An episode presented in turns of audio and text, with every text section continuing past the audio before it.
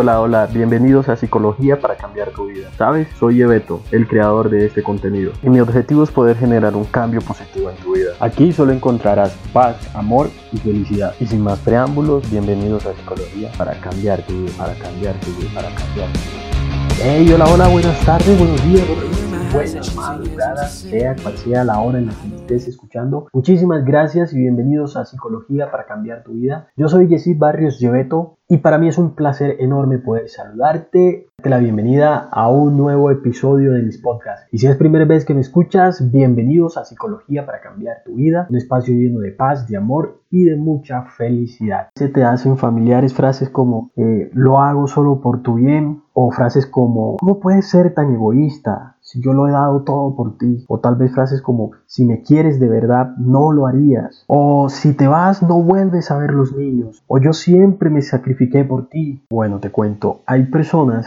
que son expertas en hacernos sentir mal, utilizando este tipo de frases y utilizando el chantaje emocional. Hablaremos sobre qué es el chantaje emocional, además hablaremos eh, de las causas por las que una persona es chantajista, es desde una mirada psicológica, al igual que cuál es el perfil de una persona chantajista y cómo nos podemos liberar de esta situación, claro está, si esto es lo que se quiere. No se diga más y bienvenidos a Psicología para bueno, ¿qué es el chantaje? El chantaje es, es una presión que se ejerce sobre una persona para que, para que esta persona actúe de una manera determinada. Básicamente esto es el chantaje. ¿Y qué es el chantaje emocional? Viene siendo esa práctica habitual en donde normalmente vemos maltrato psicológico que denota mucha debilidad, mucha inseguridad del que lo practica. El chantajista emocional actúa de acuerdo con sus intereses y culpabiliza e incomoda y muchas veces provoca miedo a la víctima del chantaje. Además hay que tener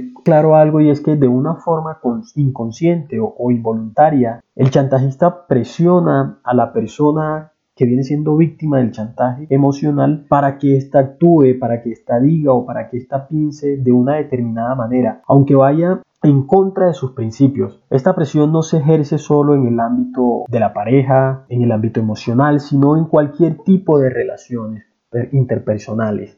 Estamos hablando que este tipo de chantajes también lo podemos encontrar en relaciones laborales, en relaciones con nuestros amigos, en relaciones con nuestros padres incluso, o de los padres hacia los hijos. El chantaje se puede ver desde muchas maneras, pero hoy nosotros vamos a centrar desde las relaciones de pareja. Según la doctora Susan Forward, quien es una terapeuta y escritora, en su libro El chantaje emocional, el cual, por cierto, recomiendo mucho que lo lean, nos dice que esta es una poderosa arma de manipulación con la que la gente cercana a nosotros nos amenaza directa o indirectamente para castigarnos si no consigue lo que quieren. Dice que la persona chantajista sabe hasta qué punto valoran la relación que tienen con ellos y suelen conocer los puntos más vulnerables de la persona que tienen al lado e incluso los secretos más íntimos que puedan tener con esa persona son utilizados muchas veces para manipular, para amenazar y para forzar a esa persona de manera que acceda a los propósitos o a lo que se está buscando en el momento. Es importante que sepas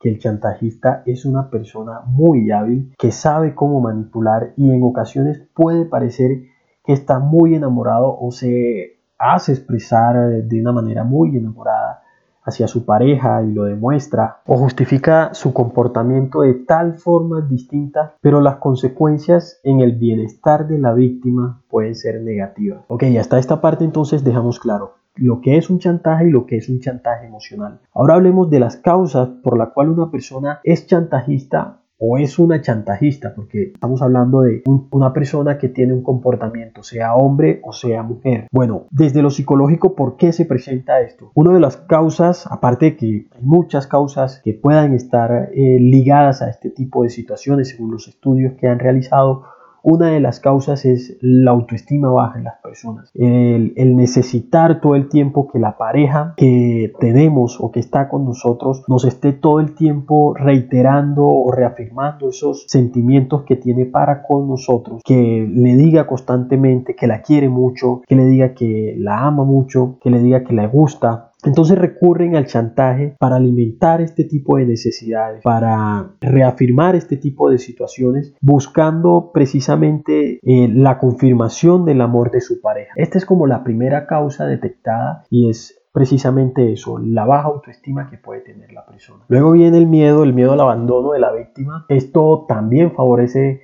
que el chantajista intenta adoptar una posición de poder sobre, sobre la víctima en esta situación que puede asemejarse bastante a la dependencia emocional. Otra causa presentada son las personas narcisistas, las cuales pueden utilizar el chantaje emocional con sus familiares, con sus amigos, con su pareja y las utilizan como una forma de reafirmar su personalidad sin importar las consecuencias o en ocasiones el daño que pueden hacer a las otras personas.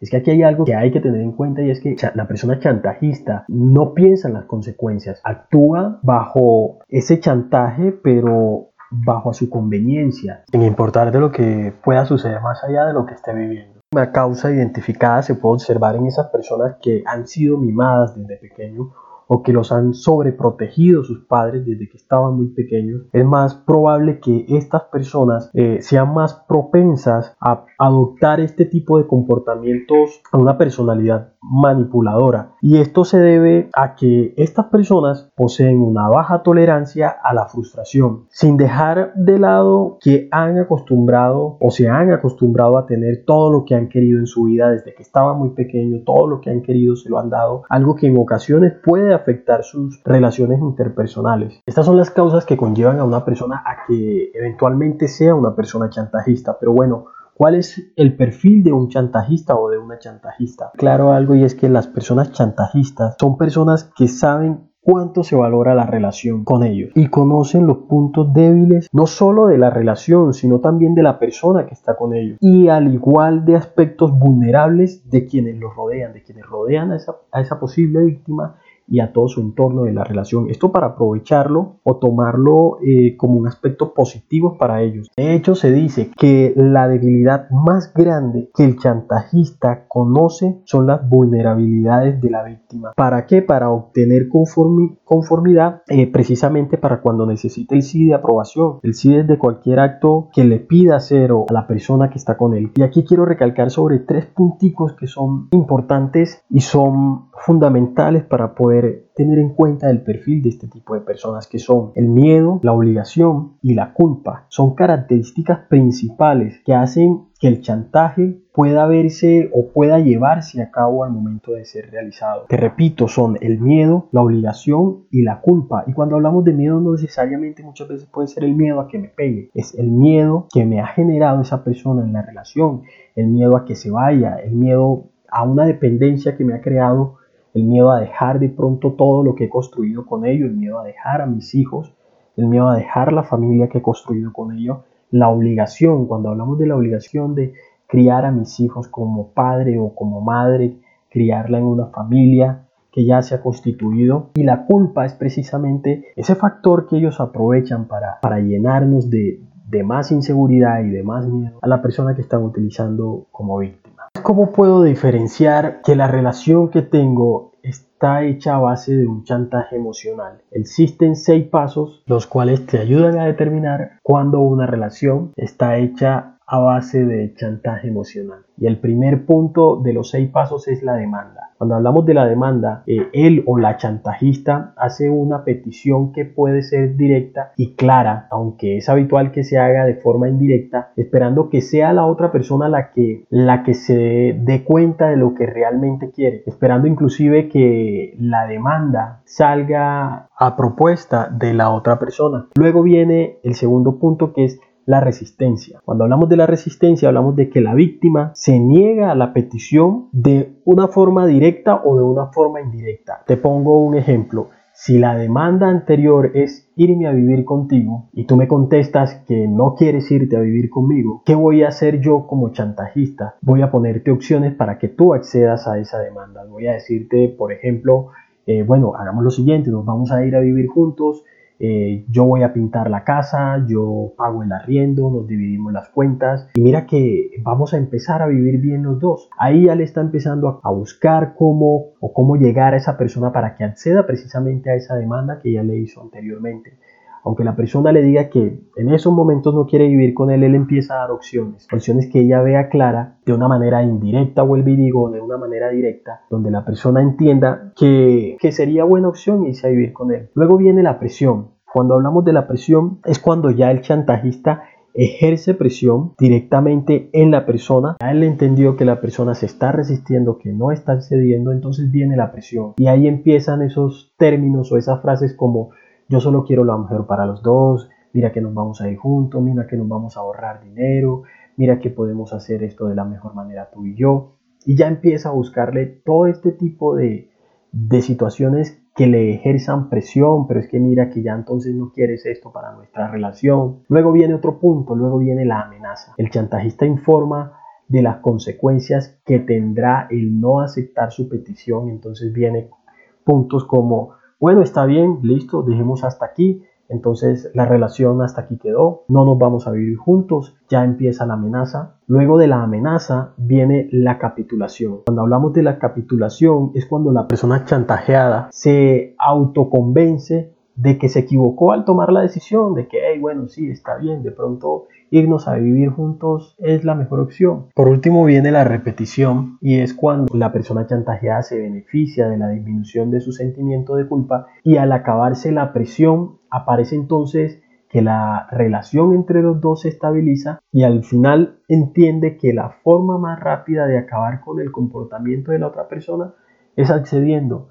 Entonces, si esa persona va a estar ahí constantemente diciéndome lo mismo, diciéndome lo mismo, ah, ya me tiene harta de esto, entonces listo, accedamos a la petición que él me está haciendo y con eso él se queda bien.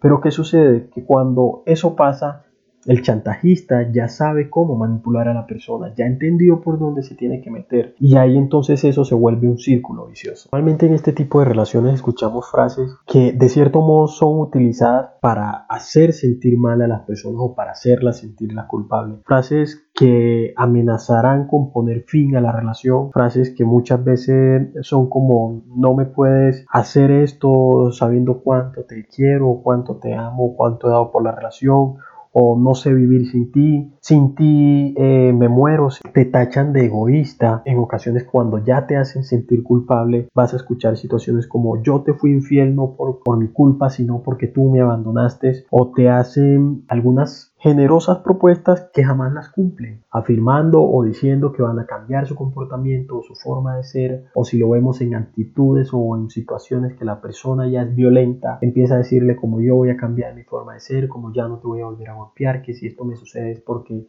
de pronto es porque mis padres me pegaban mucho o por una actitud de mi padre y cuando la persona regresa nuevamente regresan los actos violentos. Entonces son tipos de frases y tipos de situaciones y de comportamientos que normalmente vamos a observar en estas personas que no van a cambiar en ocasiones. Es importante aclarar que en ocasiones el chantajista no necesariamente es una persona mala o una persona perversa.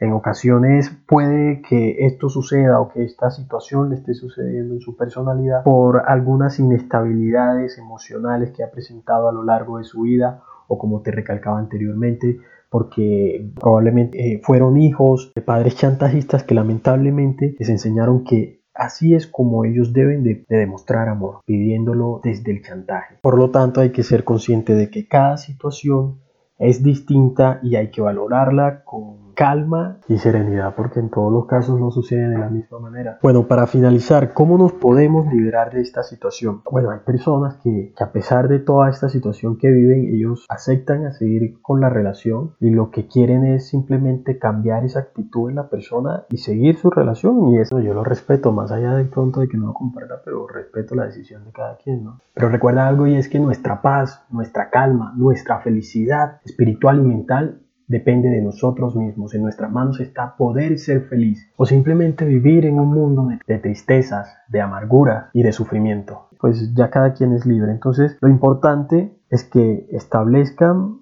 los límites de la relación, que le dejen claro a esa persona qué es lo que en realidad quiere con su relación. Aparte de eso, que atiendas tus debilidades. Si esa persona ya está entendiendo cuáles son tus puntos débiles y tú sabes que los tienes que mejorar, entonces corrígelos. Si tus puntos débiles son tu autoestima, trabaja en tu autoestima. Si tus puntos débiles son tu inteligencia emocional, entonces trabaja con tu inteligencia emocional para que esa persona no pueda utilizar ese tipo de debilidades a favor de él y colocarlas y colocarte a sufrir, que no es lo que, lo que se quiere. Evita mostrarte débil ante la persona. Evita que esa persona te, te vea como una persona débil como una persona que puede pisotear, que puede chantajear cuando quiere. Establece los límites de la relación, coloca unos puntos claros en la relación. Deja de ceder el control a la otra persona. El hecho de que aceptes eh, las situaciones o de que escuches a la persona no quiere decir que le tienes que ceder el control siempre que esa persona eh, quiera que así sea. De hecho, desde el primer día que tú aceptas algo que esa persona te está diciendo simplemente porque tienes un sentimiento de culpa, ahí ya estás accediendo y ahí estás bajando la guardia. Otro punto importante, cura el pasado. Existen relaciones que ya vienen de haberse dejado, que intentan darse una segunda oportunidad y entonces sucede que está ese punto, ese punto de que hay algo atrás, hay algo en el pasado que no han perdonado, que no han cerrado las heridas y se les complica. Yo les, yo les sugiero que curen el pasado primero, que si van a perdonar lo hagan de corazón, para que este tipo de cosas no interfieran más adelante y no sea ese punto a favor para utilizarlo como chantaje. Recuerda que tu aceptación no es amor. Si te están chantajeando y tú aceptas, no olvides que ese paso o esa aceptación que estás haciendo no es amor. El amor supone respeto a lo que la otra persona siente y no supone que tenga que existir una relación o una concepción basada en chantaje. Recuerden una frase que dice que hay momentos en que una retirada a tiempo es una victoria. Ténganlo muy presente. Y recuerda que me puedes escribir a mi correo psicología para cambiar tu vida gmail.com diciéndome cómo te pareció este podcast o si tienes un tema que quieres que tratemos en algún otro podcast. Ya sabes que puedes compartir este podcast a la persona que crees que lo puede estar necesitando. Si tienes en algún momento alguna situación adversa, alguna situación difícil, recuerda que ante todas estas situaciones lo principal es buscar una ayuda, alguna ayuda profesional. Tenlo muy presente. Mi fanpage, recuerda seguirme, Psicología para cambiar tu vida y en Instagram, arroba psicología para cambiar tu vida. Un beso, los quiero mucho. 再不远。